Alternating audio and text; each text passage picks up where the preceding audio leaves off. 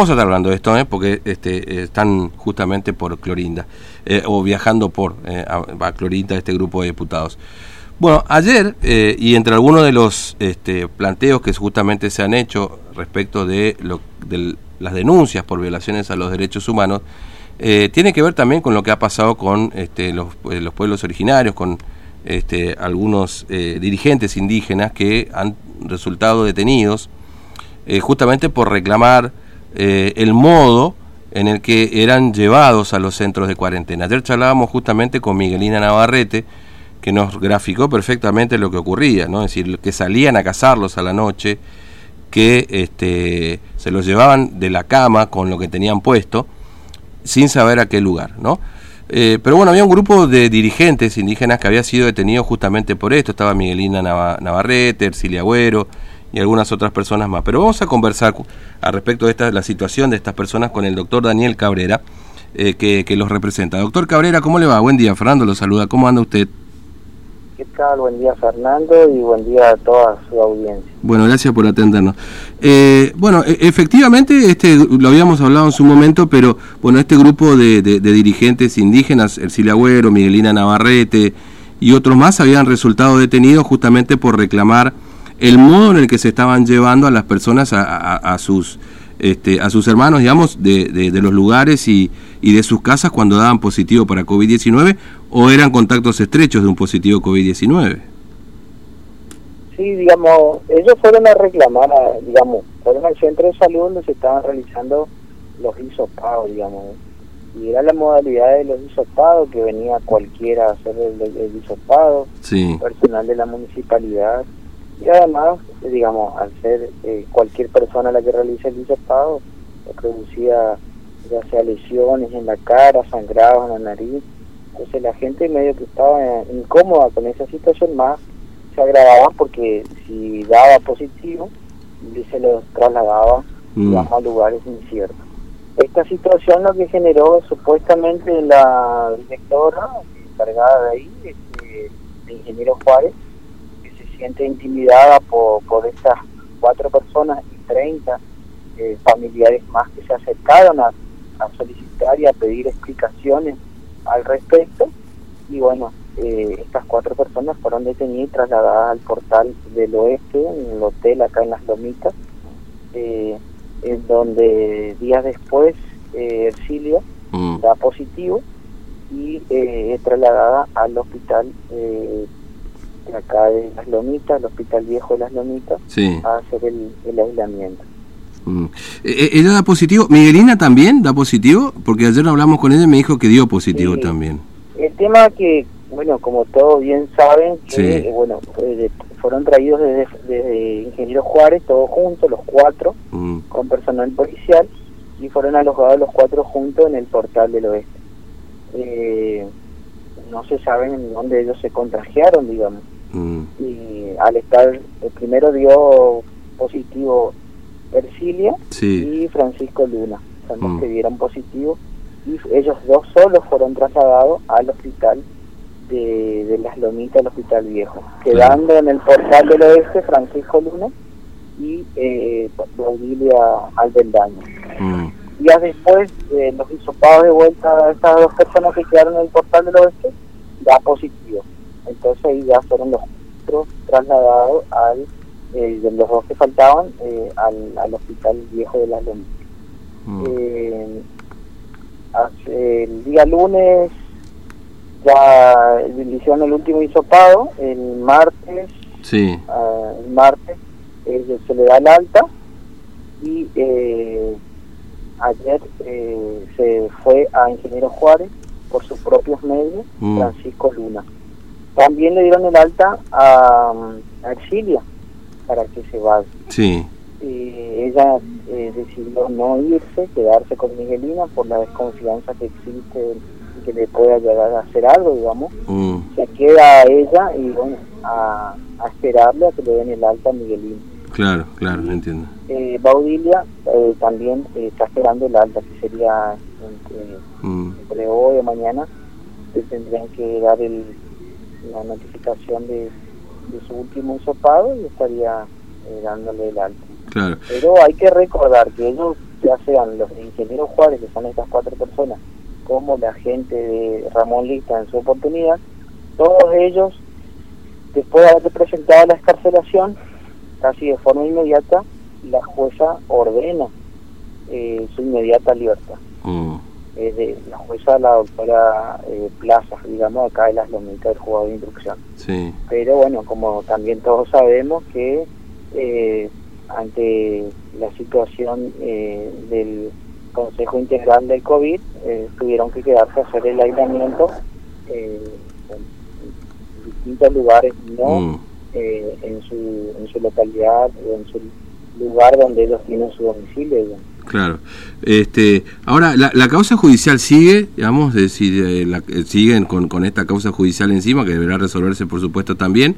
Eh, pero bueno, después se fueron mezclando otros reclamos también, me, me, imagino, doctor Cabrera, ¿no? Porque, bueno, ayer un poco Miguelina nos contaba de algunas situaciones que, que se fueron dando, este, pero en definitiva, eh, esto también ustedes lo, han expuesto a, a, las personas que después pudieron reunirse con, por ejemplo, eh, secretario de Derechos Humanos, no sé si han trasladado un poco los planteos también, que en definitiva la detención de estos dirigentes indígenas tiene que ver con el reclamo que estaban haciendo, ¿no? Sí, digamos, ya, a nosotros nos tiene acostumbrado en la zona, digamos, que es la criminalización de cualquier reclamo o protesta que, se pretende eh, llevar adelante. Hay que recordar que la gente de las comunidades son como formoseño en sí muy pacífico, digamos. Mm. Ya lo habían solicitado por nota, ya habían eh, hecho saber a las autoridades. Entonces, digamos, de que ellos se hayan ido a, una gran cantidad de familias al centro de salud a pedir explicaciones de los hisopados, los resultados, porque la demora de los mismos y todo lo que ya sabemos, eh, es, decir, es porque ya la situación no, no daba para más. Mm. Entonces es lo que ellos han ido a, hablar al, centro de salud de, cuál era la situación de los que ellos estaban pidiendo, reclamando para que mejore, digamos, porque no era tampoco una situación extrema, digamos, sino que lo que ellos solamente pedían que, que mejore la situación. Eh, y que dentro del, sabemos que dentro de la provincia eh, podría estar dentro de su alcance, digamos, pero bueno, como la policía eh, va, no tiene acostumbrado ante cualquier reclamo eh, o manifestación, bueno, los cabecillas supuestamente eh, mm. son detenidos de forma automática, digamos, pero ya es la metodología que, que la situación amerita para, para la provincia. Todas estas situaciones, como muchas otras, porque hay que recordar que esto no es reciente, digamos. Eh, ahora el tema de la pandemia y todo eso, pero siempre hubieron otros reclamos en las comunidades indígenas, eh, mm. muy legítimas, digamos, eh, en cuanto a, la situación de salud.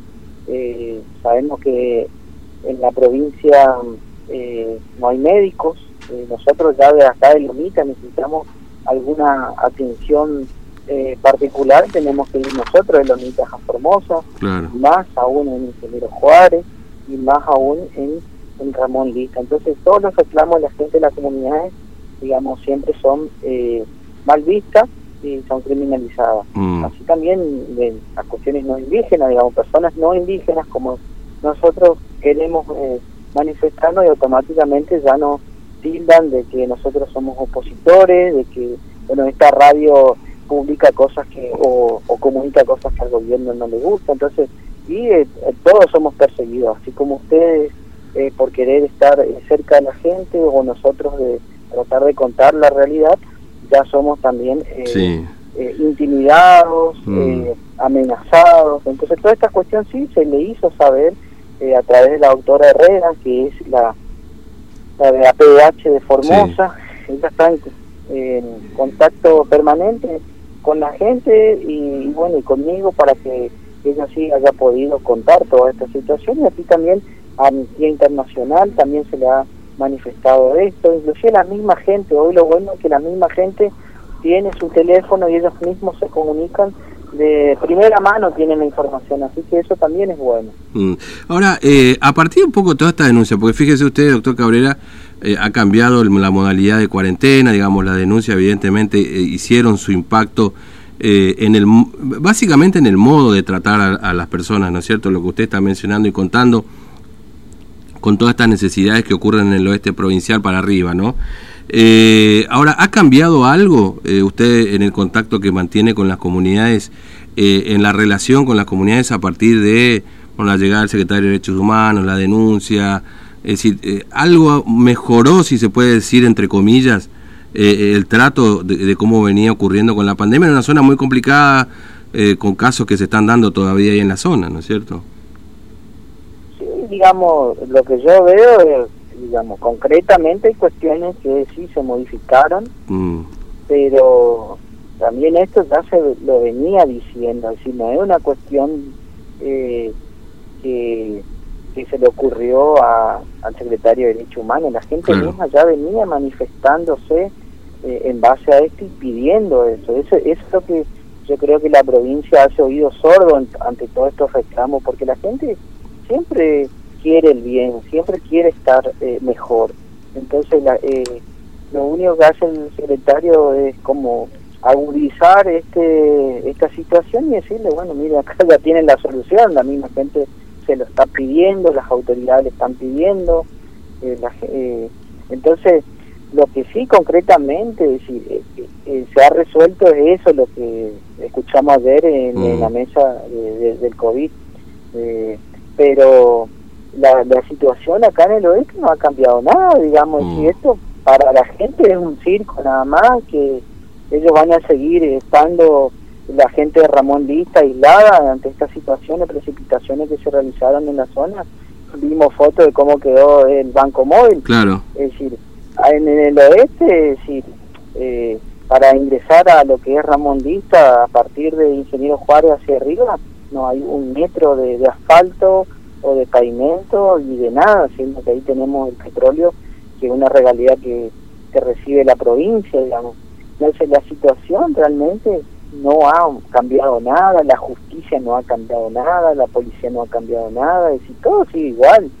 Eh, yo creo que eh, es un circo más de los tantos que nos tiene acostumbrado. Hay que recordar cuestiones de Agustín Santillán, de los mm. hermanos Tejada. Eh, entonces, no, no sé, eh, quizás yo creo que eh, acá lo que le va a asustar al gobierno sí es que se cambie la ley de lemas, que en una que las próximas elecciones sean unas elecciones eh, saludables, sanas, sin eh, los punteros políticos que ya están trabajando, mm. que ya están organizando eh, cómo llegar a las comunidades indígenas, cómo bajar, llevar las ollas. ¿Ya están trabajando ahora los punteros políticos, perdón? En medio de la pandemia, en realidad alguna vez dejaron de trabajar la pregunta, ¿no?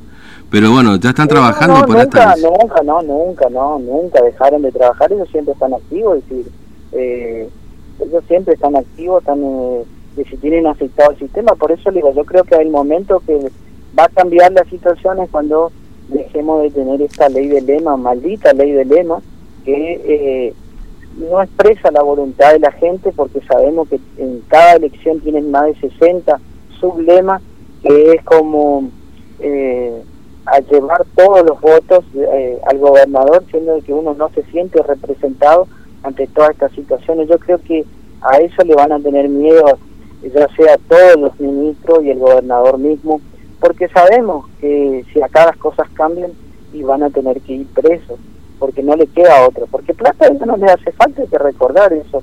Se han olvidado de Borrini, se han olvidado de cuestiones que realmente eh, siguen haciendo mal a la provincia de Formosa. Por eso le digo, venga el, eh, digamos, el secretario de Derecho Humano, venga quien venga, o vengan ahora estas cuestiones de que vinieron gente de Buenos Aires, de la Cámara de Diputados, eh, es un circo más. Es decir, la gente sigue sufriendo, eh, no, no, ha cambiado nada. Es decir, los médicos acá en la zona no han aparecido, los maestros siguen siendo suplentes, ninguneados, eh, los médicos reciben un sueldo miseria, el policía también lo mismo. Entonces, todo está digitalizado para que nadie, nada, eh, cambie, digamos. Entonces eso es lo preocupante, de que ahora sí está eh, desnudando esta pandemia algunas cuestiones, pero yo creo que también hay que tener en cuenta que esto fortalece a la otra parte para que nadie, nada cambie, mm. porque ya le digo, hemos visto lluvias en toda la provincia y, el agua ha quedado y ha inundado varias familias. La situación de vivienda no ha mejorado. hay que recordar que acá en la zona del oeste o provincial no se han hecho ninguna vivienda más mm. hace mucho tiempo. Entonces son todas situaciones, digamos, de que nos llama a reflexionar y de decir que yo creo que el cambio se va a dar cuando desaparezca esa maldita ley de lema que es la que nos condena a nosotros los formoseños, que yo pediría a, estos diputados nacionales que vinieron que trabajen ese tema, porque yo creo que hay, ahí podría ser una alternativa de cambio verdadero y real y no juzgar eh, como oposición eh, y tratar de ver eh, algo o aprovecharse de esta situación, mm. que es una lástima, digamos. Pero bueno, eh, así estamos, yo creo que eh, vamos a seguir trabajando, vamos a seguir tocando puertas, la gente se va a seguir manifestando y bueno, y esperemos que en algún momento el gobierno entienda de que nadie está en contra del sistema, sino que quiere mejorar la situación de vida como todos deseamos. Mm. El doctor Cabrera, gracias, muy amable, que tenga buen día, un abrazo. ¿eh? Hasta luego. Bueno, el doctor Daniel Cabrera, representante de este eh, de las de los dirigentes indígenas que han sido detenidos, bueno, hablando un poco si ha cambiado algo también después de la visita. Nos pasamos, son 9 y 5, hacemos una pausa.